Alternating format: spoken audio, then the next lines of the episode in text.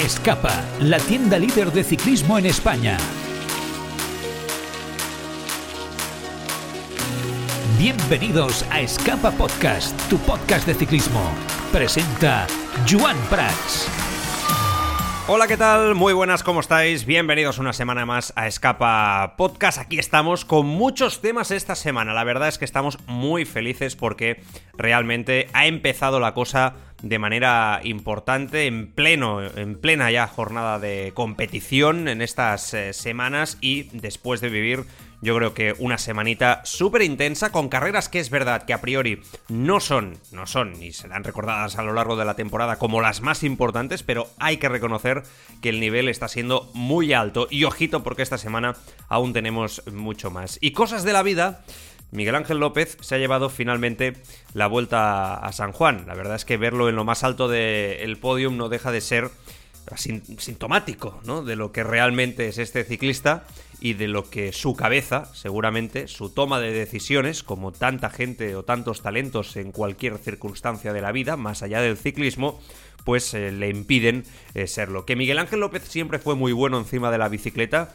yo creo que es una obviedad absoluta, creo que nunca dudamos eh, sobre ello y prácticamente, más allá de algún momento, su su rendimiento deportivo jamás bajó. Estamos hablando de un ciclista espectacular, valiente, que además los puertos más duros pues seguramente los dominaba como, como nadie. Otra cosa es la toma de decisiones. El yo me quedo aquí, señores.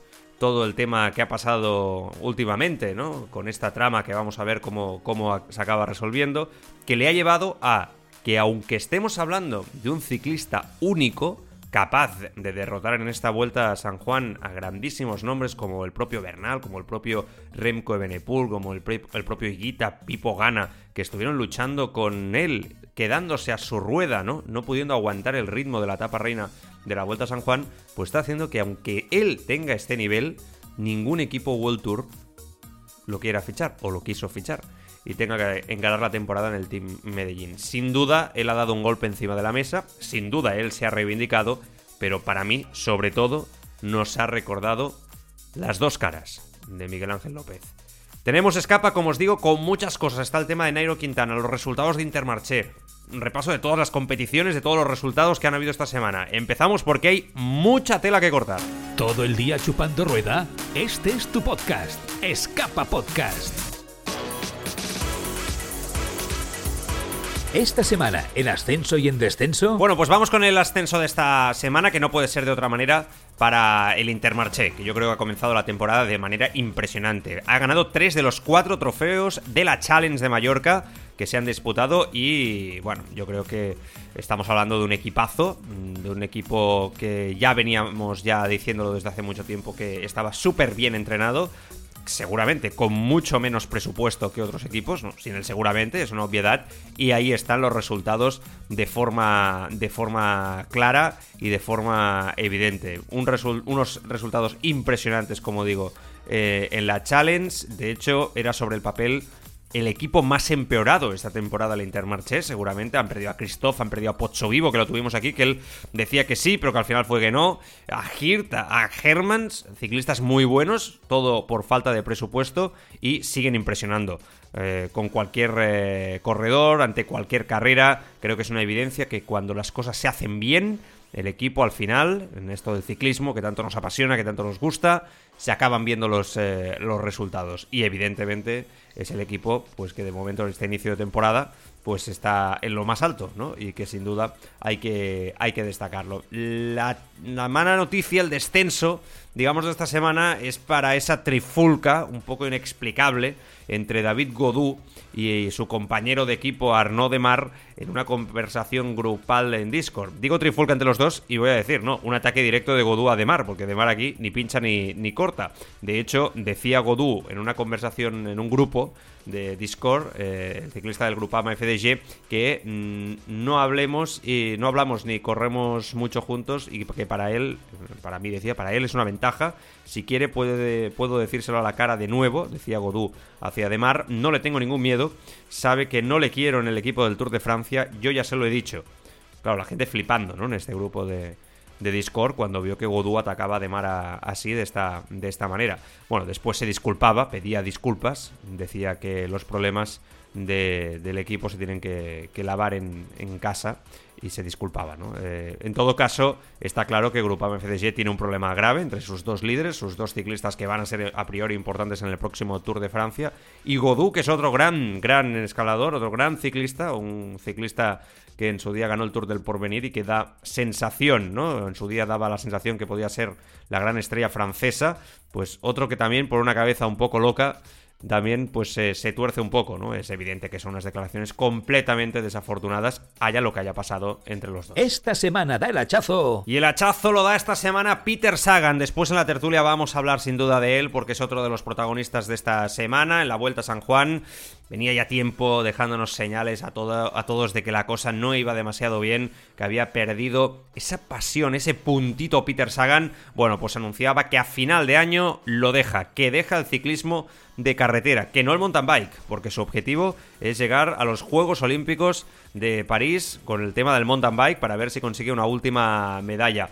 La verdad es que 33 años y un ciclista que empezó muy joven y se retira quizá pronto. Vamos a ver si es el primero ¿no? de estos ciclistas que quizá empezaron a destacar más pronto de lo que era habitual hasta hace unos años en el mundo del ciclismo y también como veis la gasolina se le ha acabado antes. Veremos si nos puede servir de indicativo. Se va un ídolo, un ciclista que sin duda nos demostró a todos que es posible ganar y además dar espectáculo ser un showman del marketing y además ganar mucho dinero con, con, ello. Un auténtico crack con 121 victorias de momento, 3 campeonatos mundiales, 7 mayores eh, verdes, 12 etapas en el Tour de Francia, la Paris-Roubaix, Tour de Flandes, 4 etapas de la Vuelta Ciclista a España, 2 del Giro de Italia, la Gen eh, Valbelgem la ha ganado 3 veces, el E3, eh, Quebec lo ha ganado 2, Montreal 1, Tour de, de Polonia, bueno, estamos hablando de un ciclista impresionante, que es verdad que en los últimos tiempos, pues quizá no ha estado a su, mejor nivel, yo creo que es una, obviedad, pero vamos, que en su prime era un ciclista capaz de revolucionar una auténtica carrera y dar un espectáculo como nadie. Porque te gusta mirar a la vida encima de una bicicleta, te mereces la bici de tus sueños al mejor precio. Escapa, un mundo de bicicletas.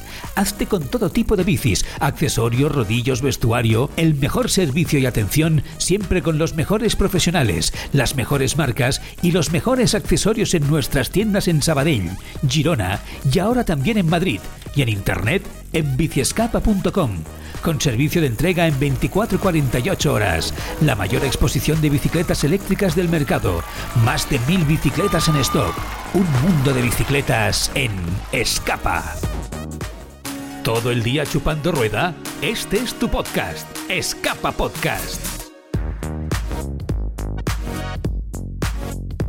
Bueno, pues antes de abrir esa tertulia, que, hoy además va a estar cargadita de temas muy interesantes porque han habido muchos temas, vamos a repasar noticias. Empezamos esperando una confirmación, porque yo creo que ya estamos ya en esa línea, que es la confirmación por parte de la clásica de Jaén Paraíso Interior con Montparlé eh, a la cabeza de que Pogachar va a estar ahí. Ya le pregunté yo cuando estuvo aquí hace un par de semanas. Me dijo que había una sorpresa, no nos lo acabo de confirmar. El lunes pasado, martes pasado, perdón, se, se presentó la prueba.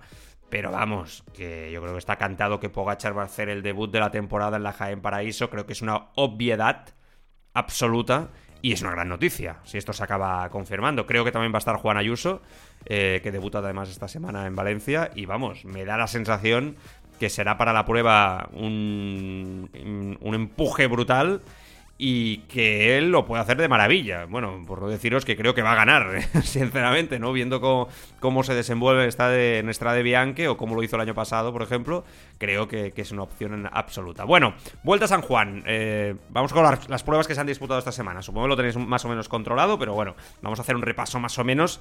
Insisto, no vamos a detallarlo absolutamente todo, porque si no mm, estaríamos aquí hasta la semana que viene, pero vamos a hacer un repaso más o menos de algunas generales, de algunas victorias, de algunos detalles. Se nos puede escapar algo o no lo podemos decir, insisto, no nos lo tengáis en cuenta porque ha habido mucha competición, estamos en ese momento de la temporada donde, hay muchas competiciones durante la semana y todo no lo podemos repasar en el podcast, pero bueno, que más o menos lo vamos a comentar. La Vuelta a San Juan, lo más importante, como decíamos, Miguel Ángel López, que se lleva la victoria a 30 segundos, Pipo gana, o sea, es que la bestia le sacaba a, 30 segunditos a, Gana, que la verdad es que en esa etapa reina, se puede decir, o la etapa más, eh, más dura con el Alto del Colorado, que se disputó el viernes por la noche aquí en, España, Gana estuvo muy bien, ¿eh? Es verdad que le iba, que le iba bien. También es verdad que él está en un momento de la temporada donde quizá tiene un punto de forma un poquito más por, por encima del resto. Tercero Higuita, también muy fino Higuita, 44 segundos, que claro, Miguel Ángel López ha sacado unas barbaridades. Vale que él quizá estaba con un puntito más, que había hecho un, un entrenamiento en altura ¿no? Como se había dicho, muy potente, pero vamos, brutal. Eh, gran noticia para Movistar ver a Einer Rubio en cuarta posición en esta general a 50 segundos de Miguel Ángel López. Ojo a Einer Rubio, que creo que ha dado un paso importante en esta carrera al frente. Es un ciclista que a mí me gusta, sinceramente, que aún es joven. Y yo creo que en Movistar confían en que este año pueda ser una de las piezas que dé un paso, un paso al frente. Vamos a ver hasta dónde. Brandon Rivera, otro colombiano, a un minuto. A partir de aquí, César Nicolás eh, Paredes del eh, San Juan. Eh, Remco Benepul era séptimo, a 1.19. Ben Bermarque, Bermarque del DSM, que ojo el DSM, que también ha empezado muy bien la temporada, octavo. Richitelo, noveno. Y Quinn Simons, décimo. Dejarme decir que la victoria que hizo Simons el otro día fue espectacular. Aquí ya hemos, fuimos explicando, ¿no? A lo largo de la pretemporada, ¿no? Seguramente cuando estábamos prácticamente de vacaciones es que él en todas las declaraciones se ponía mucha presión para esta temporada, que decía que iba a ser muy ambicioso, que iba por las clásicas. La verdad es que es un ciclista que mola. Quinn Simons eh, es joven, ambicioso, en su día en juniors había ganado Ebenepool, tiene ganas de hacerlo bien, yo creo que tiene ganas de demostrarse también que en la montaña puede hacerlo bien. Bueno, pues top 10 para empezar la temporada, victoria de prestigio en la Vuelta a San Juan. Vamos a ver hasta dónde llega, pero somos mucho de Simons aquí, ¿eh? la verdad hay que reconocerlo. Y Ebenepool que, bueno, se pegó ese ataque ¿no? espectacular el, el otro el otro día, un poco, pues yo creo que saliendo. yo creo que veía que no tenía piernas el viernes. Y a mí me encantó cuando vi que a 9 kilómetros, casi 10, ¿no? Pegaba un cambio de ritmo, después se desfondaba. Bueno, estas cosas las puede hacer eh, ahora. Él mismo explicaba, ¿no? Que, que lo había probado pues porque no estaba al 100% y ver un poco a los rivales y si, cogía ritmo y se iba, pues fantástico. Después, pues bueno, pues esa falta de ritmo lo traicionó un poco, ¿no? Y después los ciclistas que iban más rodados, pues evidentemente tiraron hacia adelante, como es el caso de Miguel Ángel López, especialmente con Ganna, con Bernal, que esa es otra de las grandes noticias que quería comentar sin lugar a dudas. Egan Bernal, creo que, mm, aunque se retiraba el pasado domingo, eh, creo que es una evidencia que estamos de celebración. Porque después de todo lo que ha pasado este ciclista, ver que en la etapa reina de San Juan está ahí con los mejores, que está a pocos segundos ¿no? de ciclistas que están eh, en su prime, eh, a tope, al 100%, yo creo que es, vamos, para celebrarlo muchísimo. Y creo que él habrá cogido muchísima confianza en esta carrera, más allá de esa molestia a la rodilla, que bueno, yo creo un poco por precaución, ¿no? Para no, hacerlo mayor ni, ni, generar más problemas. Supongo que se, que se fue para, casa por ello, pero insisto, las sensaciones son muy buenas y estamos hablando de una recuperación impresionante después del accidente que, tuvo. Además, también comentar que Movistar, yo creo que más allá de lo de Rubio, sale fortalecido con la victoria de Gaviria, ganando la cuarta etapa de la Vuelta a San Juan, su primera victoria con Movistar, dando una demostración de fuerza en esas etapas. Ha estado metido en prácticamente todos los sprints. Yo creo que hay que reconocer que Gaviria no está seguramente al nivel de los mejores sprinters aún. En su día sí que lo estuvo. Pero oye, creo que tiene voluntad, ¿no? Que es muy importante, porque se le había acusado mucho de ello, de que era un ciclista que no, no trabajaba, ¿no? Eh, al 100%, aunque tenía un talento innato impresionante. Pues de momento parece que tiene esa voluntad por recuperar en Movistar ese toque de pedal. Y de momento yo lo he visto muy fino. Creo que es otra de las buenas noticias de esta, de esta vuelta a San Juan, que sin duda nos ha dejado momentos interesantes. También otros momentos como una realización lamentable, ¿no? A todos los eh, niveles, que yo creo que nos ha llegado incluso a consumir y a cansar a los que estábamos viendo la, prueba. Muy lejos de la realización de las pruebas europeas en este caso, y muy pobre, la verdad. Hay que, hay que ser... Eh, justos con la, con la realidad, ¿no? Si siguen haciendo esto, difícilmente vamos a consumir un producto que, de golpe desaparece la cámara, que se pone de forma helicóptero durante no sé cuánto tiempo, que no te informa de la carrera. Bueno, no sé, bastante, bastante pobre a nivel de organización y realización en ese aspecto, dando una imagen un poco mm, aún muy amateur ¿eh? en la organización con el nivel que tiene de ciclistas. Pero bueno, cositas. Bueno, pues que la Lieja, Bastoña Lieja anunciaba también, vamos a ir combinando, ¿eh? resultados con noticias, porque si no nos vamos a volver locos. Eh, también se anunciaba esta pasada semana que la Lieja tenía, como digo, ya los equipos, 18 equipos UCI World Team, los UCI World Tour, que son los que los de siempre. Además, eh, invitan, pues un poco lo que está siendo habitual últimamente, los dos descendidos, Israel Premier Tech y Loto, además el Team Total Energies también, también van, vuelve el Ken Pharma, están súper contentos ¿eh? en el Ken Pharma, eh, también evidentemente pues el Bingual está ahí, que es uno de los habituales, 1X también está ahí y el Pro Team, el Flanders, el Valois, también, también está en la Lieja. Bueno, pues muy contentos, también en la flecha balona está Ken, Ken Pharma, y, está el Burgos. Eh, Burgos BH también está en la, en la flecha balona. Por lo tanto, vamos a disfrutar de la Lieja, que, vamos, y, la, y, la, flecha, las dos, que son dos carreras espectaculares. Evidentemente, de las más importantes del año, especialmente la Lieja, Bastoña Lieja. Lefebre. Bueno, Lefebre. Bueno, Lefebre. Que fíjate que yo creo que las declaraciones de Lefebre a lo largo de este invierno, donde ya lo había dicho, habían pasado un poco desapercibidas. Hablo de los ataques a la Philip, la presión a la Philip, ¿no? Pero estas últimas declaraciones son completamente intencionadas de, Lefebvre, el capo de, de Soudal Quick Step, para poner una presión clara sobre Philip. Se parece esto mucho a lo de Sam Bennett, se empieza a parecer mucho al, final de, la etapa de Sam Bennett en, el equipo. Y la sensación que tengo yo es que con Ebenepool, ya lo dije en su momento, a la Philip le sobra a Lefebvre y que necesita presupuesto para pagar todo lo que va a costar Remco en los próximos años. Declaraciones de esta semana. Philip dice que no tuvimos esta conversación, pero la tuvimos, dice. Su mujer y su agente estaban allí delante. Le dije que no estaba nada satisfecho. Entiendo sus enfermedades y sus caídas, pero no puede seguir escondiéndose detrás de ello. Bueno, pues estas fueron las declaraciones poniendo presión para que gane ya. Estos días lo hemos estado viendo correr la verdad es que Alaphilippe mm, ha pasado bueno, de forma, de momento, no muy destacada. Es un ciclista que ha tenido muy mala suerte en los últimos tiempos. Sinceramente, yo creo que es una presión desmedida hay que dejar al ciclista recuperar su punto de forma. Él decía que las palabras de Lefebvre eran sus palabras, que las respetaba, que no entraba a comentarlas y a valorarlas, que él tenía claro cuál era el camino y hacer su trabajo. Vamos a ver si puede callar bocas. Vamos a ver si esto Lefebvre lo acaba celebrando, ¿no? En forma de victorias de la Philippe, que es un superclase. Sí que es verdad que ha bajado un, un puntito, si queréis, el rendimiento. Insisto, ya antes de las caídas, después cuando ha tenido tantas caídas, yo creo que cuando un ciclista se cae tanto y ha tenido tan mala suerte, pero antes ha tenido una carrera regular como la que ha tenido tenido Juliano Alaphilippe, oye, pues debes de tener un poco de margen. Otra cosa es que siempre fuera un ciclista que siempre se cae en todas partes y nunca consigue dar resultados. Dices, ostras, al final hay algo ahí, ¿no? Hay algo ahí más allá también de, la mala suerte. No sé, vamos a ver, ¿no? Como, en qué acaba, en qué acaba todo, eh, todo esto, porque creo que es importante también tenerlo, tenerlo en cuenta, porque creo que ahí hay un problema y posiblemente Juliano Alaphilippe, si esto sigue así, vaya a estar en el mercado el próximo, el próximo año. Insisto, siendo un ciclista de un talento y de una clase impresionante.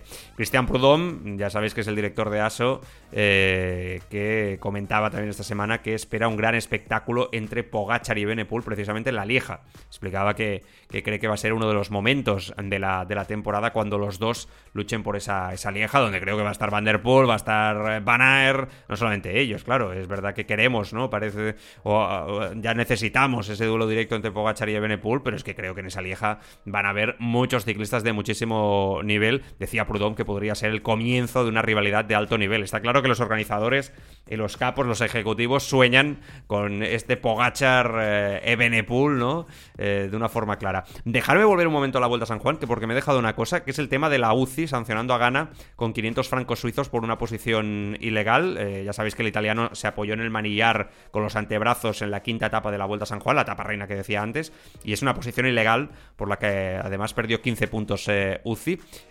a ver, Em, si queréis después esto se lo pregunto a los tertulianos y quizás sacamos todos una conclusión un poquito más, más amplia, ¿no?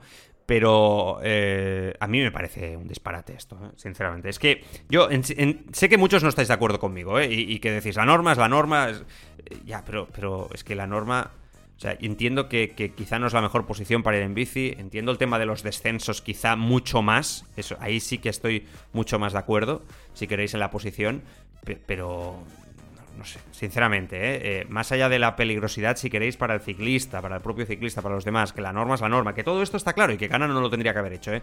Pero hay tantas cosas por mejorar en el ciclismo que yo cada vez que veo estas sanciones, a mí es que lo primero que pienso es, ¿por qué no os ponéis el foco en lo que realmente importa, ¿no? ¿Por qué no solucionáis tantas otras cosas que son prioritarias y, dejamos de dar importancia a este tema que también si lo queréis solucionar, ok, pero antes preocupémonos de lo, de lo importante, ¿no? Y creo que los ciclistas levantan poco la voz, me da la sensación sobre, sobre este tipo de, sanciones. Porque me da la sensación que quien hace estas sanciones va poco en bici. Em, me da la sensación, ¿eh? Ya es una sensación que tengo desde hace bastante tiempo ya dedicándome, dedicándome a esto. Pero bueno, más resultados de esta semana, por ejemplo, la Cadel Evans, eh, victoria para eh, Marius eh, Meyerhorfer, el del DSM, buena victoria, ya veis, el segundo fue Hugo Page, el, francés de Intermarché también, es que Intermarché está en todas partes, Simon Clark fue tercero del Israel, muy buena carrera, llegaron todos ahí al, al sprint, en este, en este, en este caso. Eh, ¿Qué más? Por ejemplo, a ver, Trofeo Palma, por ejemplo, la victoria para Ethan Vernon de Soudal, una victoria importante para él, ¿eh? para ganar también eh, confianza del ciclista inglés de 22 años, un ciclista muy bueno, un ciclista con mucha clase y que es importante que consiga victorias porque en el equipo se espera que este año dé un paso al frente de forma definitiva, ¿no? y, y que además yo creo que puede dar como digo, victorias importantes en la próxima temporada. Ese día Iván García Cortina fue cuarto, por ejemplo, en esta prueba en, la isla. La verdad es que García Cortina se le ha visto también especialmente con un puntito mejor respecto al año pasado. Destacar, por ejemplo, a Carlos Canal de Euskaltel, que también se metió. Han habido en esta prueba, en estas pruebas estos días en, Mallorca, diferentes eh, ciclistas españoles mm, a un nivel muy alto, tanto de, Euskaltel como de Ken Pharma. Han estado, han estado francamente, francamente bien. Bueno, todos los equipos españoles, ¿eh? Creo que sería injusto solamente centrarnos con, uno de, ellos. Evidentemente, hay que comentar, ¿no? Que eh, ya la noche anterior, en el trofeo Serra de Tramuntana, avisaban las autoridades del de, tema de la, del viento, ¿no? en estos días en, Mallorca, bajas temperaturas, probabilidad elevada de nieve a tan solo 500 eh, metros. Esto es lo que se comentaba un poco. Y bueno, Goosens. Eh, se imponía la challenge de Mallorca dos días seguidos, el trofeo Serra de Tramuntana fue modificado por estas alertas, pero bueno, yo creo que no queda igual, ¿no? Creo que fue completamente eh, justo, con una victoria de muchísimo nivel, como decíamos antes, con Intermarché siendo muy protagonista. Eh, y demostrando, ¿no? Que, insisto, no me cansaré de decirlo, que, es un equipo que, está haciendo las cosas muy, muy bien. Eh, Gran Prix ciclista, la marsellesa de la Marsella la Marsella, la prueba francesa, con victoria para Nelson Powells ganaba el DLF. También el EF ha empezado muy bien este año, a diferencia del año pasado, lleva ya la verdad es que una buena trayectoria, ¿no? Eh, Valentín Ferrón era segundo y Bren eh, Van Mover, el belga del Loto, era tercero en un grupo donde estaba lleno de Backmoers, Neylands, bueno, un grupo también lleno de, lleno de franceses.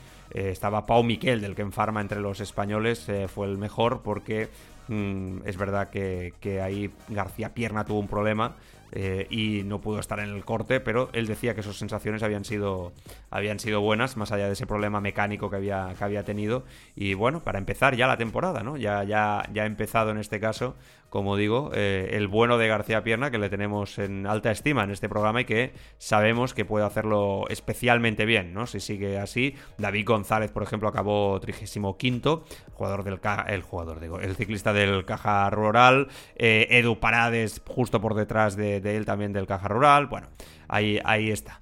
Eh, ¿Y ahora qué? ¿No? Esa sería un poco la, la pregunta. ¿Ahora qué? Bueno, pues esta semana espectáculo, ¿eh? Espectáculo. Eh, ya sabéis que tenemos el Saudi Tour desde, desde ya, mm, desde ya en este, en este caso, desde hoy. Una carrera, bueno, que es evidente que es una carrera, si queréis, menor, ¿no? Pero que tiene ciclistas como Groeneven, ¿no? Como Rubén Guerreiro, vamos a ver, que yo creo que va a intentar hacer la general con Movistar. Santiago Buitrago, Ackerman, eh, Max Canter, Pascualón, eh, Groscharner, eh, Fórmulo, ciclistas de este nivel. Están entre los españoles Rubén Fernández, Oscar Rodríguez, también de Movistar, al que yo quiero ver este año también si da un paso, un paso al frente. Bueno, pues ahí está, ¿no? Ciclistas también de mucho nivel. Tenemos la, la actual de, de Besage, otra de las pruebas míticas en este caso del ciclismo francés, con Mats Pedersen, con Deli, con Cosnefroa, con Poules, con Dylan Teuns, Eskelmose, Pinot, eh, Benjamin Thomas de Cofidis, Luca Mozzato, Julian Simón también está ahí, Sivakov Dineos también va, eh, no sé, Anthony Turgis, el de Total Energies, un clásico, eh, Pierre Latour, pues bueno, ahí está, ¿no? Van a estar ahí también nombres importantes, Takiakowski, por ejemplo, también, Ben Turner, ya, claro, el Ineos va. El Ineos vas, poniendo nombres. Está Padún, ¿no? Están todos ahí, ahí bien metidos. Eh, ¿Qué más tenemos? Pues bueno, la, la, vuelta. Hay muchas más pruebas, eh, pero me voy a quedar con estas. La vuelta a la comunidad valenciana, que empieza y además el año pasado nos dio un espectáculo impresionante. Yo creo que este año también. Cinco cinco etapitas eh, muy, muy, muy chulas que seguro que nos va, nos va a encantar. Sin duda está Blasov, está Pello Bilbao, está Christoph, está Arensman, está Carlos Rodríguez y Juan Ayuso. Los dos debutan en esta prueba igual que el año pasado. Mohoric, está Mikel Landa, Damiano Caruso, Alex Aramburo, Cortina también va a estar ahí, Bob Jangles, Fred Ray, Edward Teuns, Leonard Camna.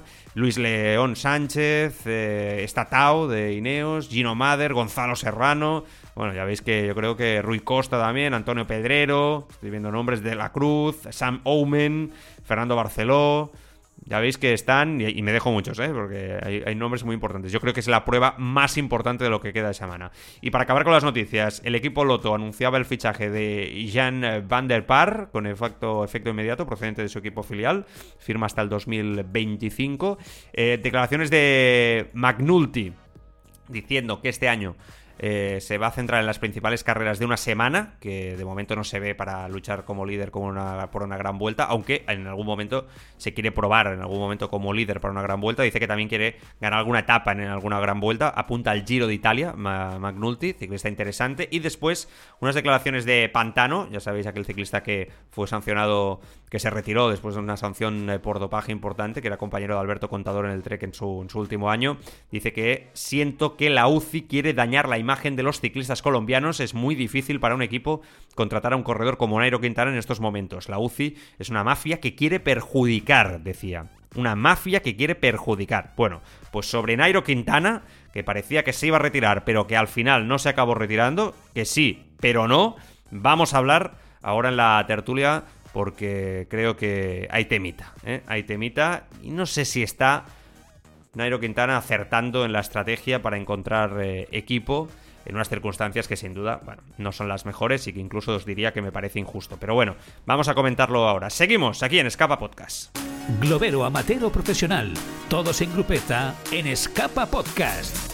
Participa en nuestra comunidad, busca Escapa Podcast en Telegram y comenta con nosotros la actualidad, etapas, competiciones y participa en el sorteo de regalos. Escapa Podcast, ahora en Telegram. La Pájara, la tertulia ciclista de Escapa Podcast. Bueno, pues lo dicho, que tenemos muchas cosas que, comentar con dos amigos, media horita para repasar lo que ha sido, yo creo que la primera gran semana de, competición del año y aún así con otras noticias que no tienen eh, nada que ver con lo puramente quizá más resultadista, más deportivo, pero sí, evidentemente con el mundo del ciclismo, como por ejemplo el tema Nairo Quintana que también eh, va a salir y por ahí vamos a empezar. Eh, me acompaña mi compañero en marca Miguel Ángel Rodríguez. Miguel Ángel, ¿qué tal? Muy buenas, ¿cómo estás? ¿Qué tal chicos? Buenas. Y también, compañero Eurosport, lo conocéis todos, una de las voces eh, icónicas de la cadena a nivel de ciclismo, Luis Jiménez, bueno, de ciclismo y más cosas. Luis, ¿qué tal? Muy buenas, ¿cómo estás?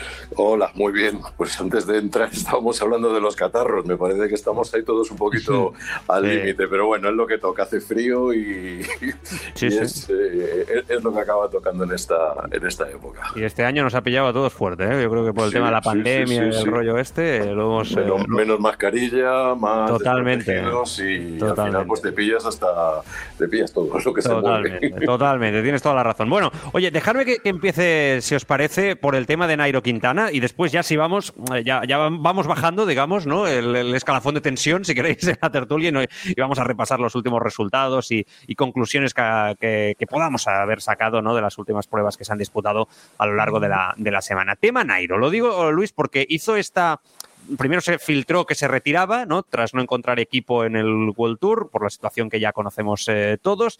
Eh, después hizo esta. iba a decir performance, quizá me estoy pasando, pero esta puesta en escena que parecía que iba a anunciar que, que algunos hacían broma, ¿no? Que se anunciaba, que se parecía que iba a anunciar que se presentaba a las elecciones a la presidencia colombiana, ¿no? un poco, porque fue un poco extraño, para decir que se queda y que sigue y que sigue buscando equipo. Un poco extraño todo, ¿no, Luis? Mm, hace meses que nosotros ya dijimos que Nairo se retiraba. O sea, pero no por voluntad propia, sino simplemente por las, las circunstancias. Está marcado, es como una fruta marcada. Está en el supermercado, pero nadie se la quiere llevar a, casa por las connotaciones que, tiene. Luego se puede entrar a valorar si es justo o no es justo, si ha cumplido ya con el castigo por haber cometido una infracción o no, si mm. tramadol es dopaje o es simplemente una, una ayuda para mitigar el, el dolor y prolongar el esfuerzo en, sobre la bicicleta. Eso ya son otra serie de, consideraciones. Pero lo cierto y verdad es que no hay ningún equipo que ahora mismo le quiera. ¿Por qué? Pues porque ya es un ciclista que tiene una edad, ya es un ciclista que ha salido mal de varios equipos, es un ciclista que tiene esta mancha en su, en su currículum y evidentemente las escuadras eh, no quieren bajo ningún concepto será correcto o no, eso ya cada cual tendrá su opinión. ¿Tú qué opinas? ¿Tú qué opinas? ¿Es correcto o no? Mm, para mí me parece correcto. Es decir, esto es ley de oferta, ley de oferta demanda. Si un equipo considera que este, este corredor tiene una, una mancha, pues posiblemente tenga toda la razón del mundo para que no le interese. Es decir, es una mercancía dañada, por hablando, hablando mal y pronto, y que ahora mismo no lo quiere absolutamente nadie. Entonces, a mí no me, no me sorprende. Va a participar en los colombianos, bueno, está bien. Eh, luego ya entramos, es que claro, si fuese europeo, si al ser colombiano y tal, bueno, ya entramos con las idioteces racistas, xenófobas, etcétera, etcétera, etcétera. Pero ¿este señor está sancionado? Sí. ¿No le quiere ningún equipo? No. Pues eh, aquí paz y mañana gloria. Para mí el tema ya está como bastante, bueno, estaba ya en su momento finiquitado y ahora pues eh, se ha escrito otro, otro capítulo más para cerrarlo definitivamente. Vale. Miguel Ángel, te escucho.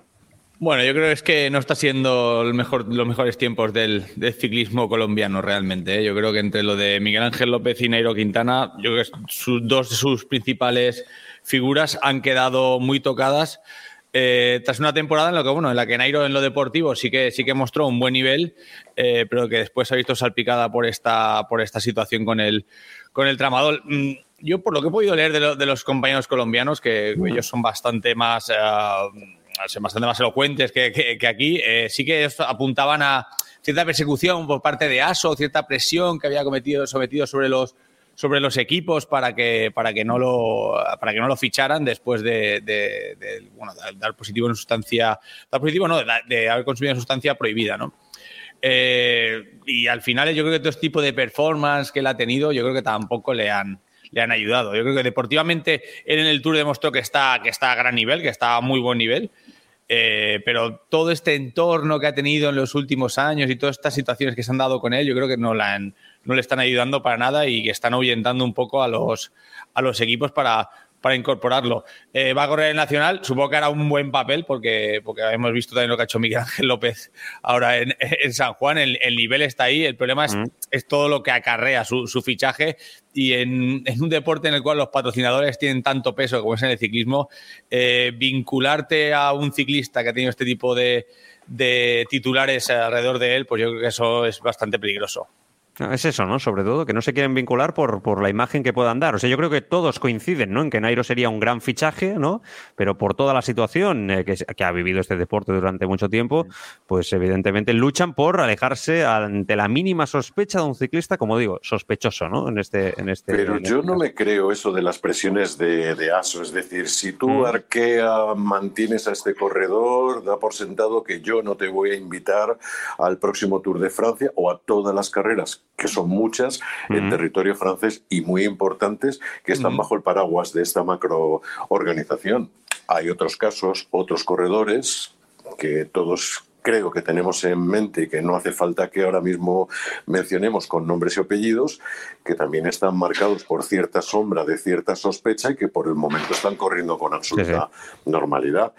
Yo creo que es simplemente, bueno, un tipo al que le han pillado, tiene el carácter que tiene, tiene la prensa que tiene, tiene, bueno, las connotaciones que, que tiene y ha llegado a un punto en su carrera deportiva en el que sí, el año pasado rindió a un nivel bastante aceptable, pero tiene una ficha, tiene un caché, tiene el tema del tramador, con lo cual hay muchos equipos que en un momento dado han dicho, bueno, no, no nos interesa en nuestro presupuesto destinar una parte muy importante a la retribución de Nero Quintana y lo preferimos, eh, preferimos utilizarlo en otra serie de talentos más jóvenes, más apuestas de futuro, corredores más contrastados, yo qué sé. Mm, ya. Me han dicho directamente que no.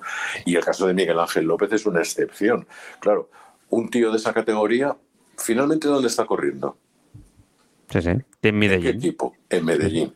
Sí, ahora nos hemos vuelto todos locos diciendo, oh, San Juan, ¿qué es San Juan? Es una carrera de segunda categoría y que además ha sido ha tenido una cantidad de problemas, oh, organización. increíble. Eh, o sea, no te quiero ni contar lo que nosotros las hemos pasado. Mm, yo ya me imagino. De las, carreras más canutas que las hemos pasado, o sea, de estas que te curten, ¿no? Y que dicen, menos mal, que, que, aquí tienes fondo de armario y te puedes liar a hablar tres horas eh, prácticamente de la nada, ¿no?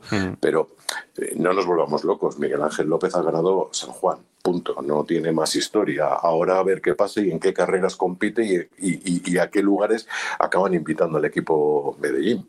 Mm, has hecho un pase fantástico, lo voy a rematar. Eh, pues abrimos la veda de Vuelta a San Juan, pues, para que lo valoremos también. ¿Qué os ha parecido la prueba? Más allá de estos errores a nivel organizativo, de realización, sobre todo televisiva, que ha sido un escándalo, de perder. ¿Cómo va la carrera? No lo sabe nadie. O sea, es una, a, mí eso me parece, a mí eso me parece un auténtico fiasco. Y eso eh, son cosas, y muchas veces nos critican los organizadores cuando les eh, decimos ciertas cosas, y es que no os ponéis en nuestro pellejo, no sabéis las dificultades que hay, no sabéis la cantidad cantidad de permisos que hay que, hay que adquirir y lo difícil que es la burocracia. Sí, sí, sí, eso lo entendemos todo y que cada día es más difícil organizar una carrera y mil respetos a los organizadores. Pero oiga usted, se deja un dineral en invitar a equipos World Tour de primera categoría, al campeón del mundo.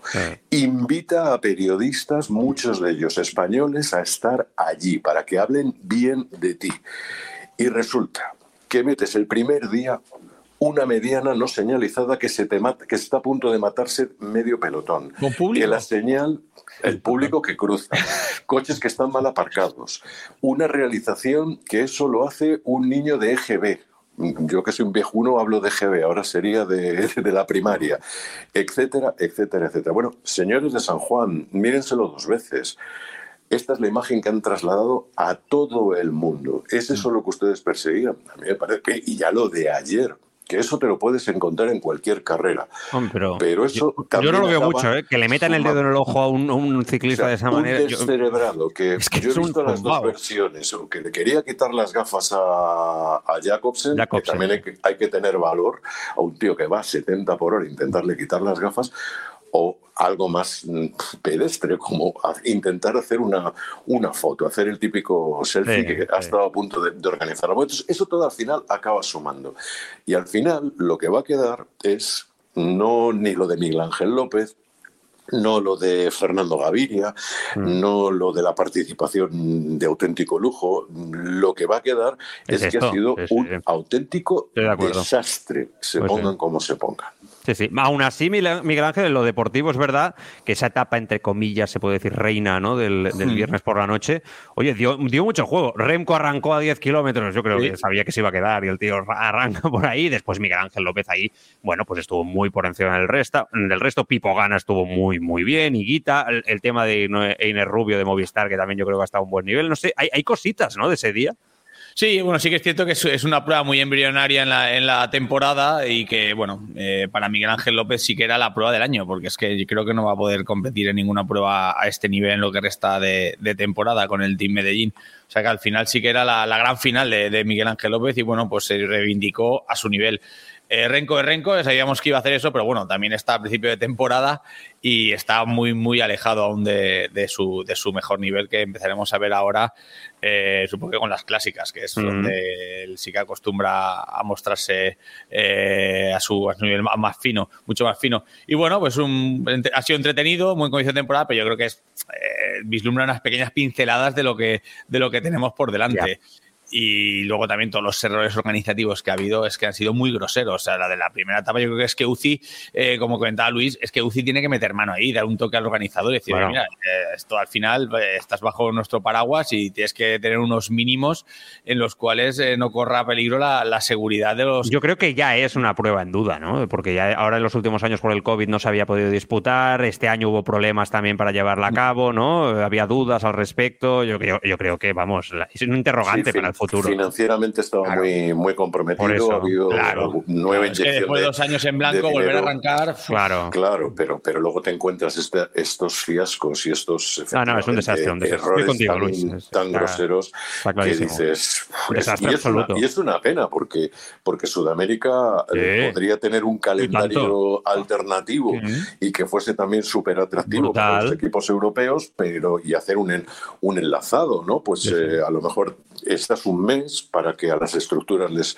eh, pueda compensar eh, el desembolso de trasladar pues todo el material, todo el personal, etcétera, etcétera, y pues a lo mejor hacer un, un calendario de, de 30 días en, Sudamérica en distintas vueltas, pero, claro, ves este tipo de cosas. Y yo soy un equipo World Team y digo, ah, se te quitan las ganas. O me ponen mucha pasta, como ha sucedido, o realmente aquí no, no merece la pena. No vengo, el otro día con Manolo Said me comentaba en Twitter, claro, es que los corredores saben a dónde van y, aquí hay muchísimo dinero en juego. Digo, ya Manolo, pero no estamos hablando de que mm, Remco, eh, por aquello de protestar tras la primera jornada, de la falta de seguridad. vamos a ver, Remco sabe perfectamente dónde va. Va donde le manda su empleador, claro. el equipo. eso no tiene más discusión. Tú vas allí y ya está. Pero no estamos hablando de eso. O sea, es que por el hecho de que, de que tengas un caché muy importante, necesariamente te vas a jugar la vida. No, no, mucho menos la seguridad está por encima de todo ese tipo de cosas. Te llames Remco, te llames Richefe o te llames Pepe, Pepe Gotera. y no sería el primero top que en algún momento determinado de su carrera, cuando ya coge cierto caché, se niega a ir a una prueba por este tipo de cosas. O sea, yo creo que esto puede llegar a pasar también, ¿eh? que un Remco dentro de dos años diga yo no vuelvo a Argentina, que la última vez fue un auténtico desastre, no me llevéis ahí, que no me quiero jugar la vida o la temporada, ¿no?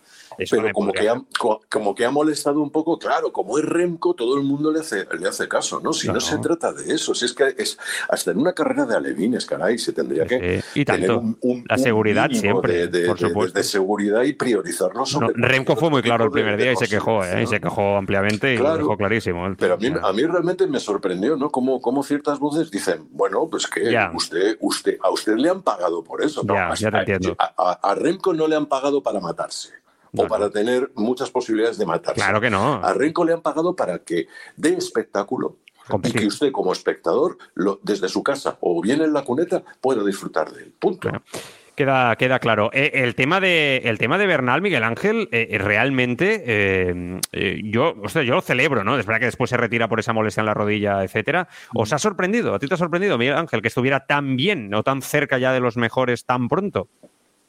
Bueno, él, las sensaciones que venía, que venía mostrando después de la, recuperación eran, eran bastante buenas. El año pasado, bueno, sí que se tuvo, se tuvo que retirar por, por otra caída eh, en la primera carrera que compitió, pero él venía mostrando buen nivel y siempre se mostró confiante en, en, recuperar. Es más, es en recuperar el nivel que tenía. Eh, la castaña que se pegó, pues, pues es similar a la que tuvo eh, From. Lo que pasa es que Bernal es mucho más joven. A la hora de, de recuperarte, siempre todo en teoría debe de ir más más fluido y, si ha cumplido con los plazos y los médicos del equipo le dan, le dan luz verde, a mí no me cabe duda que él va, va a mantener el nivel que tenía porque es un chico que es muy profesional y es que está llamado a ser la, estrella de Ineos. Es que el equipo británico que tampoco se haya movido en el mercado como todo el mundo esperaba y finalmente tampoco ha ido a por eh, ninguna superestrella que le haga sombra es porque tiene confianza plena en, en Bernal. Y en este sentido, Ineos, los técnicos de Ineos no, no van a fallar, vamos. Luis, ¿tú te sorprendiste o no? Mm, yo me alegraría mucho equivocarme, pero me temo que lo de Gambernal es más deseo que otra, que otra ah. cosa. Eh, ha, sido una, ha sido una caída que posiblemente otro, otro corredor ya hubiera dicho me retiro. Efectivamente es joven, efectivamente tiene una fuerza de, de voluntad y una mentalidad indestructible, pero el cuerpo es el cuerpo y las secuelas son las secuelas. Yo soy escéptico, ojalá me equivoque, insisto, quiero equivocarme, pero yo estoy convencido de que lo mejor de Egan Bernal, por desgracia, quedó en el pasado. es curioso, ¿no? Porque la semana donde todo el mundo dice que se le ha recuperado, o sea, me, me gusta, ¿eh? que evidentemente opinéis lo, lo, que, lo que pensáis, pero no te, ha, no te has venido arriba, o sea, no te ha motivado verlo ahí con los mejores en esa etapa del viernes, ¿no? Sí, sí, pero a ver, quiero pensar también, pues eh, soy, ya te digo, soy escéptico. Quiero pensar que es el principio de la temporada, quiero pensar que todo el mundo está rodando, quiero pensar que, bueno, es normal. Él quizá iba un poco más rodado, ¿no? Con un entrenamiento en altura, ¿no? Exacto, pero, pero, pero bueno, si ya de primeras estás empezando a tener problemas en zonas, una zona tan delicada, y te lo dicen todos los corredores, uf, cuando tienes problemas de rodilla, que muchas veces no sabes eh, a qué se deben, si es eh, tema postural, secuela de alguna operación, alguna historia. Es que ha sido tan grave lo que, lo pues que le ha sucedido que, dices, no sé, ya te digo, ojalá me equivoque, pero, pero yo prefiero ser prudente. Y sobre Gaviria. También es un poco, ah, normal, ¿no? Yo creo. Al final, cuando tienes una castaña tan grande con, múltiples lesiones por todos lados, te vas a tener que readaptarte a la bici, vas a tener que trabajar mucho, mucho, mucho con el biomecánico. Y al final es normal que te surjan molestias por, todos estos cambios que estás produciendo en la, en la forma de correr. Eh, yo creo que ahí está el ejemplo de Renko, que yo creo que fue peor la que se pegó Renko, sinceramente, cuando, cuando se despeñó por, eh, claro, por el puente en, eh, en Lombardía y al final eh, ahí lo tenemos, cómo ha recuperado el nivel. Eh, no es lo mismo tenerla con 21, 22, 23 años que con 30 y algo, lamentablemente, para, para los que tenemos más de, más de 30 y algo. Y al final ya te digo, yo confío plenamente en, los recuperadores de Ineos, en, los técnicos y yo, no sé, a mí me da la sensación de que, de que sí, lo vamos a ver ahí, ahí delante otra vez. De hecho, va a ser la estrella del Tour de Ineos esta temporada. Sí, sí, pero con, Carlos en la recámara, ¿no? Me, da la sensación a mí, ahí, que, si falla Bernal, rápidamente el liderazgo se lo puedan dar a Carlos. Eh, como, hacen, siempre. Como hacen siempre, total. Si no tengo plan A, pues el plan B. Y si no, o hasta C, ¿no? o hasta, pues hasta el C. equipazo. Ya ves. Eh, tema Gaviria. Em, a mí ha sido lo que más me ha alegrado. Yo es que tengo, tengo debilidad por el Gavi. Tengo, Hombre, es que es muy tengo, tengo debilidad y me consta lo muy, mucho y mal que lo, lo pasó en UAE. Me consta que, que, por su cabeza han pasado cosas muy extrañas y uf, el romper ese tapón para, y conseguir la primera victoria en una estructura nueva, en un equipo que no tiene grandes lanzadores. Que Ni mucho menos también es algo para, para, tener en consideración y valorar todavía, si cabe, más eh, lo logrado por el colombiano. Para mí ha sido una satisfacción personal y decir, bueno, tío, ya, ya lo has conseguido, quítate ya la presión de encima, quítate los demonios y a partir de ahora disfruta en la bicicleta, que sigue teniendo muchísima calidad en las patas y es un magnífico corredor. Era una apuesta arriesgada para Movistar, por ahora está saliendo muy, muy bien y si el equipo, y si el equipo telefónico tiene la, la virtud de poder encontrar un richeze, un, un alter ego para, para, Gaviria en este tipo de, de, carreras, donde hay muchas opciones para los sprinters, puede ser un auténtico filón para el equipo este, este año y sucesivos. Es que además ganó esa prueba, ¿no? La número 4, pero es que en otras estuvo todas disputando ahí el sprint. O sea, que, es que ha dado un salto de calidad enorme respecto a lo que era el Gaviria del último año y los dos últimos años, sobre, sobre todo, y que tiene 28 años, Miguel Ángel. Que, que es que Gaviria es joven. Es que si funciona, será un fichajazo de Movistar impresionante. ¿eh? Sí, ayer no, ayer no compitió el, sprint porque tuvo un problema mecánico cuando se lanzó el, tramo final. Yo creo que va a ser clave también que, que Movistar afinen con él con el, con el calendario, que intenten adaptar un poco las pruebas a, a la que lo llevan a sus cualidades y para que vaya ganando confianza para así poder en una gran vuelta eh, seguir eh, que sume un triunfo que creo que lleva tres temporadas sin sumar un triunfo una, en una gran vuelta a Gaviria. Y al final yo creo que es un poco la, clave va a ser esa, eh, que vaya tomando confianza porque la calidad la tiene. Lo que, le, lo que le ha fallado un poco en las últimas temporadas ha sido un poco la cabeza. Es sentirse con confianza, sentirse arropado y ahí el equipo tiene, tiene, va a tener que sumar y va a tener que acertar con, con las pruebas en lo que le mete porque, porque los vatios y la cabeza siguen ahí. Ha estado con los mejores y se ha impuesto incluso a Jacobsen ahora en, San Juan, que yo creo que es un poco el, dominador que tenemos hoy en día. Hmm, que yo creo que Jacobsen hubiera ganado ¿no? en la última prueba si no hubiera sido por ese tema del ojo que decía Luis antes.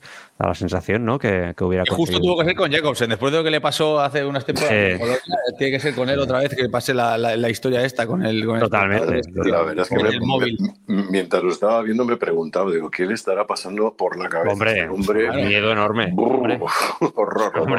Seguro, seguro. Bueno, eh, ¿algo más, Luis, de, San Juan? ¿Nos queréis destacar o, yo creo que lo más destacado ya lo hemos dicho todo? No, en principio yo creo que no. Está más o menos todo dicho. Vale, eh, de la challenge de, Mallorca, a mí lo que a mí es que lo que me mola mucho, Luis, es el tema del Intermarché, que, que aún perdiendo ciclistas este año de mucho nivel, eh, han empezado prácticamente siendo el mejor equipo del año, demostrando que cuando trabajas bien, al final los resultados llegan. ¿no?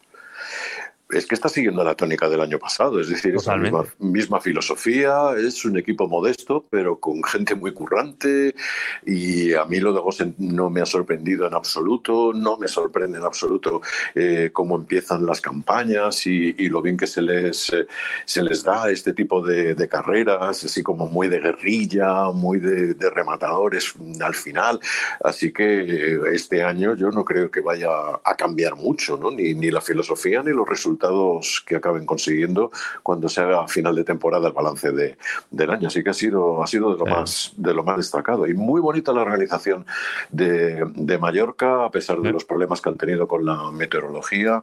Un salto de calidad. Ya hemos pasado de los resúmenes diarios a ya la cobertura en directo con todo lo que conlleva ¿no? de, de complicación y de, y de gasto. Yo le pondría en general a todos los días del challenge una nota bastante, bastante alta. Sí, además gusta, ¿no? Miguel Ángel, yo creo que cada vez gusta más, la gente se engancha más, ¿no? Esta prueba, eh, por la sensación que tengo yo de los últimos años. Sí, ha sido bonito, porque es que encima el escenario es, precioso para rodar en bici. Los que hemos tenido la oportunidad de rodar por Mallorca, pues eh. es que tiene de todo. Es, eh, es que este todo, el clima no es terminado de acompañar esta edición, pero el escenario es perfecto y la organización se ha visto que poco a poco va, creciendo cada, cada edición que se celebra. Y al final también, si te acompañan algunas estrellas, pues la prueba va cogiendo caché. Hmm, sin duda. Eh, ¿Quieres decir algo del Intermarché o alguna o, algo, algo, más a lo competitivo que te haya destacado de la, de la prueba?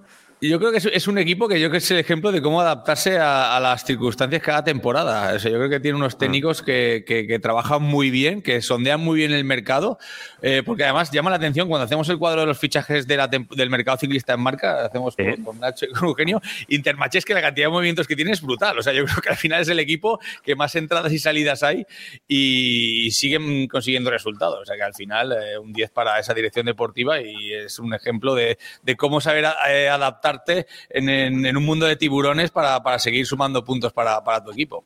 Sí, de todas las carreras, hay este ciclista del, del Bora jovencito, Ugne Brox, ¿no? Se llama, eh, Luis. Es que, tú, que tú que el tema de las pronunciaciones siempre me corriges, lo llevas muy bien.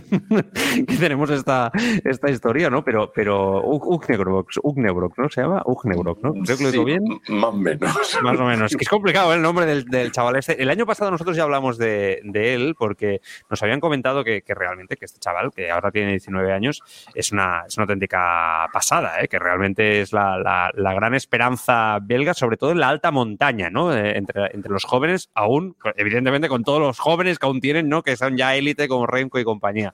Eh, No sé si lo has podido ver, si lo conoces un poco, te han podido decir algo, algo sobre, sobre él. El otro día se le vio especialmente bien y da la sensación de que va a ser una pieza interesante de los próximos tiempos a seguir, ¿eh? como quizás Simon también, que va a ser otro joven a tener en cuenta. Tiene, tiene, 19 años. Sí, pero vuela. ¿eh? nosotros en, Eurosport tenemos la, enorme ventaja de que, de que hacemos es una pena porque no, no, se produce señal todos los días, pero sí las etapas, digamos, gordas del porvenir. Y ya le vimos el año pasado, el belga. Este tío es, espectacular. Y es pues de ese tipo de talentos que, que, que, van por ahí, los ojeadores los tienen más o menos controlados y los hacen, y los hacen contrato. Mira, el otro día, porque yo ahora también estoy haciendo mucho la Copa del Mundo de esquí de fondo en la tele. Lo sé, lo sé. bueno, pues. He escuchado.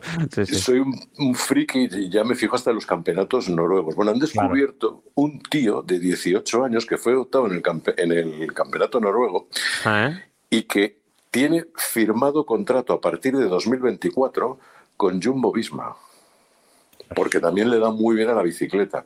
un, noruego de 18 años, sí, es una, una, cosa así, pero con 18 años y que Jumbo ya lo tiene metido en su, en su, en su radar para ya tenerlo apalabrado para dentro de un cada vez fichan antes cada vez y dices pero vamos a ver estamos bueno los datos hace claro los datos hace que, que, puedas fichar al chaval no viendo ya el potencial que tiene. Otra cosa y esto os lo voy a hilar con lo de Sagan es si después su carrera por aquí han pasado muchos exciclistas, como Samu Sánchez, por ejemplo, que nos comentaba aquí que él tenía dudas, ¿no? Claramente de que estos ciclistas que rompen tan pronto puedan llegar, ¿no? A estirar el chicle, por ejemplo, a los 35, 36 años. Peter Sagan quizá fue uno de los que petó muy pronto y se va con 33 años, ¿no? Ha anunciado esta semana que, lo deja a final de, temporada. No sé si nos puede servir de indicativo, Miguel Ángel, en este sentido, que quizá empezar antes significa que te vas a desgastar y te vas a retirar eh, más pronto de lo que estábamos quizá acostumbrados o no.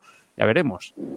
Sí, yo creo que también influye mucho como la capacidad que tengas para gestionar tu, tu, carrera. Y en el caso de, Sagan, por su forma de correr, eh, yo creo que sí que el desgaste físico que ha podido sufrir ha sido eh, importante. Y bueno, él se retira porque eh, es que Sagan trasciende lo que, lo que ha sido su, figura ciclista. Yo creo que sí, el, gran icono ciclista que ha habido en los tiempos modernos, yo creo que ha sido él. Eh, cuando lo, fichó Bora, yo estuve leyendo un informe que la, marca Bora, que es de, campanas extractoras eh, de alemana, alemanas, es que se disparó en ventas. O sea, al final ha sido la primera estrella supermediática que ha tenido el, ciclismo. Él ha sabido hacerlo muy bien con, con todas sus marcas. Y sí que es cierto que eso eh, sobre todo en, el ocaso este que ha tenido de la carrera, sí que puede ser que haya limitado un poco más deportivamente, focalizarse un poco más en todo el aspecto del marketing y de, de la promoción que ha tenido por lo que ha respecto a su figura. Yo creo que sí que le ha podido minar un poco su desarrollo en, esta última etapa. Pero bueno, yo creo que sería bonito que se, que se despidiera con algún triunfo de nivel en alguna gran vuelta. Hmm. yo tuvo en el Giro 2020, por ejemplo, aquella etapa algo así, ¿no? Sí, sí. que fue brutal, pues eh, en ese plan. A ver si consigue recuperar ese, ese nivel. Yo tengo mucho la sensación, Luis, de que es muy mental, de que es muy mental lo de, lo de Sagan, que es motivacional incluso. Y la pandemia tuvo mucho que ver ¿eh? con ese COVID reiterado que cogió muchas veces. Yo estoy convencido de que es un, es un ciclista que es muy inteligente y que se ha dado cuenta de que su cuerpo da para lo que da y que ahora mismo pues es un corredor que tiene más nombre que, que digamos resultados, ¿no? Que lleva dos años un poco que sí, se los podía posiblemente se los podía haber ahorrado tranquilamente y haberse haberse retirado pues en pleno en plena gloria en pleno apogeo no es un corredor que ahora mismo pues mm, no le seduce el ciclismo en carretera le seducen otra, otras historias el pues, montaña el ciclocross cosas de estas donde se puede sentir más realizado. Tiene la factura de la luz pagada para él y para su hijo y para sus nietos con lo cual no tiene sigue teniendo un nombre brutal o sea que sigue siendo un un, icono, ¿no? una, una, marca registrada muy rentable. Eh, sí, es cierto. Cuando empiezas tan, tan pronto, mira, esta, esto es una conversación que a lo mejor deberíamos de tener dentro de 10 años, ¿no? o mm. incluso menos. ¿Qué es de los Remco, de los Van der Poel, de toda esta generación de oro? que con tan, tanta precocidad han saltado a la superélite, han arrasado con absolutamente todo y a los que posiblemente su carrera deportiva se vea reducida por, por claro, la, exigencia y el haber comenzado tan pronto. Es decir, no ha seguido, digamos, que los pasos, los pasos eh, lógicos ¿no? en, una, en la carrera de un profesional.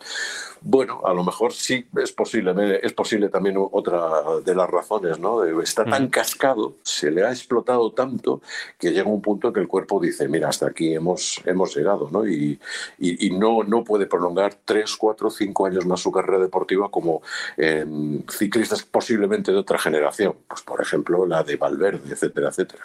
Mm, totalmente. ¿Quién sabe?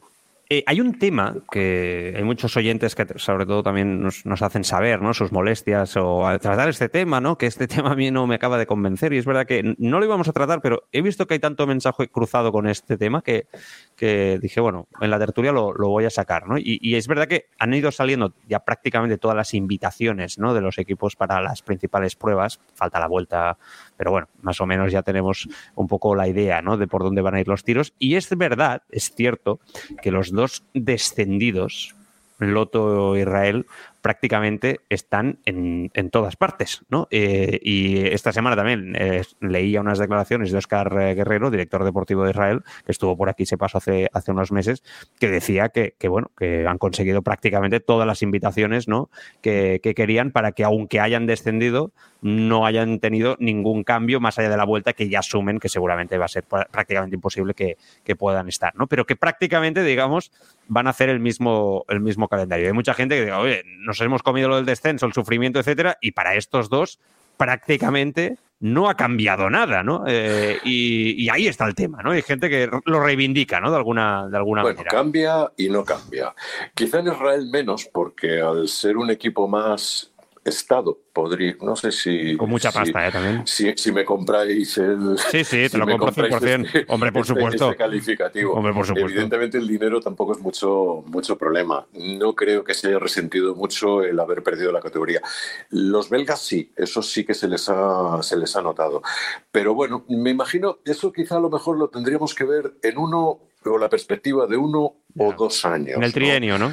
Exacto. Y bueno, pues ahora pues sigue siendo muy atractivo el, nombre, ¿no? Porque muchos aficionados eh, todavía asocian a élite, equipo élite, tanto Israel como, como el Loto Saudal. Sin duda. Eh, tienen también derecho porque ellos pueden elegir. O sea, una cosa es perder una, una categoría, un estatus, y otra cosa es estar condenados a la, a la absoluta miseria. En absoluto. Tienen, siguen teniendo una serie de privilegios que otros equipos no, no, no lo tienen. ¿no?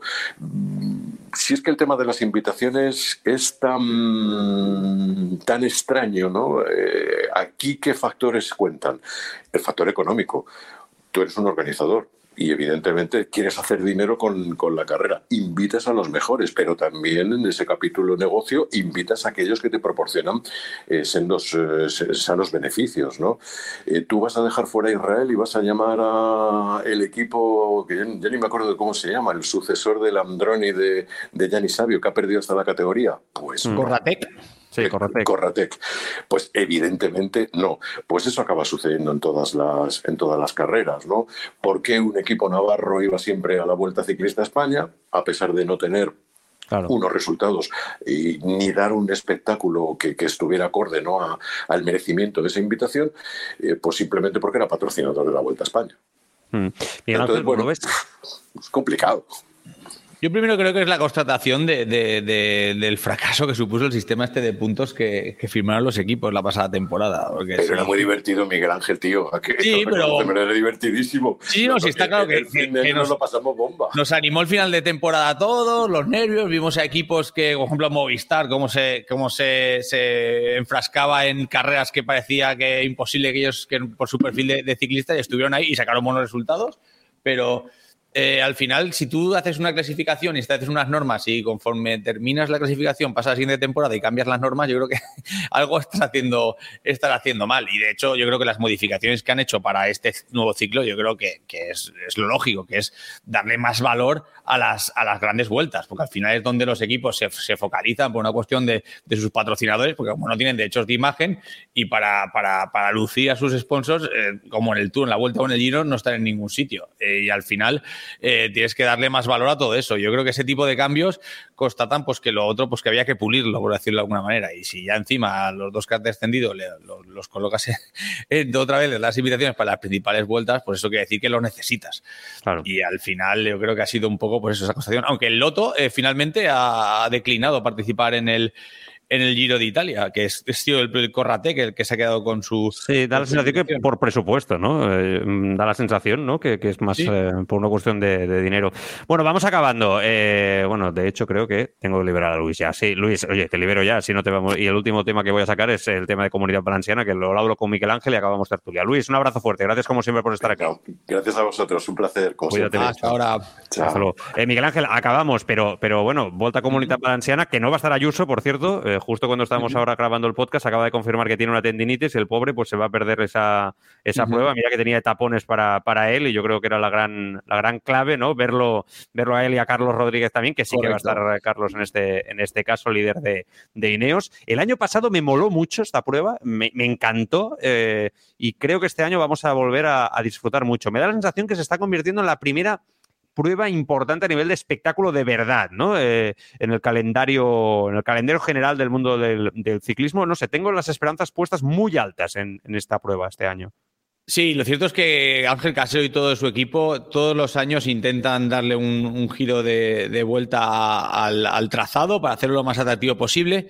Tuvieron unos años que, lo que hacían era convertirse o dar la primera crono de, de la temporada en Europa eh, el año pasado eh, incluyeron este rato y este año lo que sí que han hecho ha sido meterle mucha montaña, muchísima montaña. Tenemos dos etapas por encima de, los 3.000 metros hasta la, etapa final que, solía ser un paseo por una zona que conocemos aquí en Valencia que se llama la zona de canteras, que bueno, todos los que aquí en la provincia de Valencia rodamos por ahí todas las semanas eh, y lo han, variado, van a subir la frontera, que es una subida al Garbí por, un tramo bastante, bastante empinado, tiene 3 kilómetros por encima del 15%.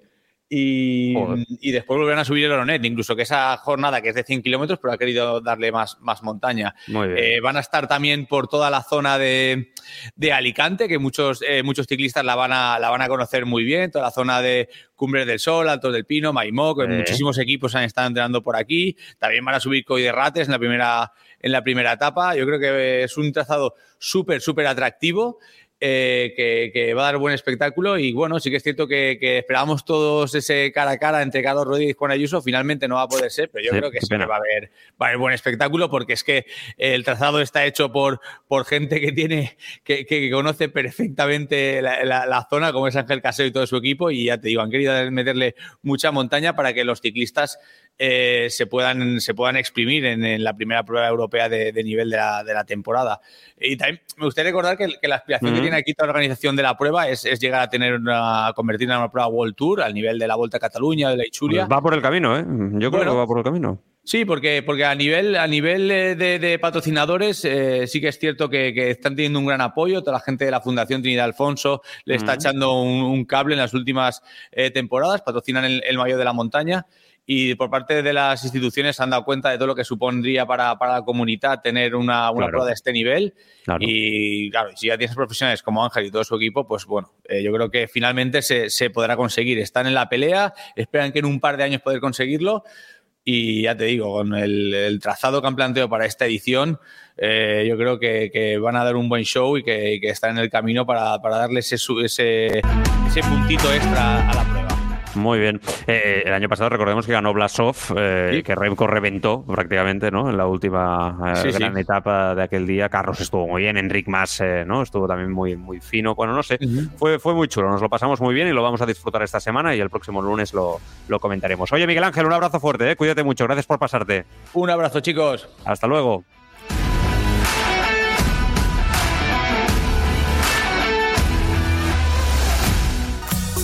Bueno, pues ponemos punto y final. Una semana más a escapa con esa noticia mira, nos ha pillado grabando la tertulia de que Juan Ayuso tiene una tendinitis y no va a estar en la vuelta a la comunidad valenciana.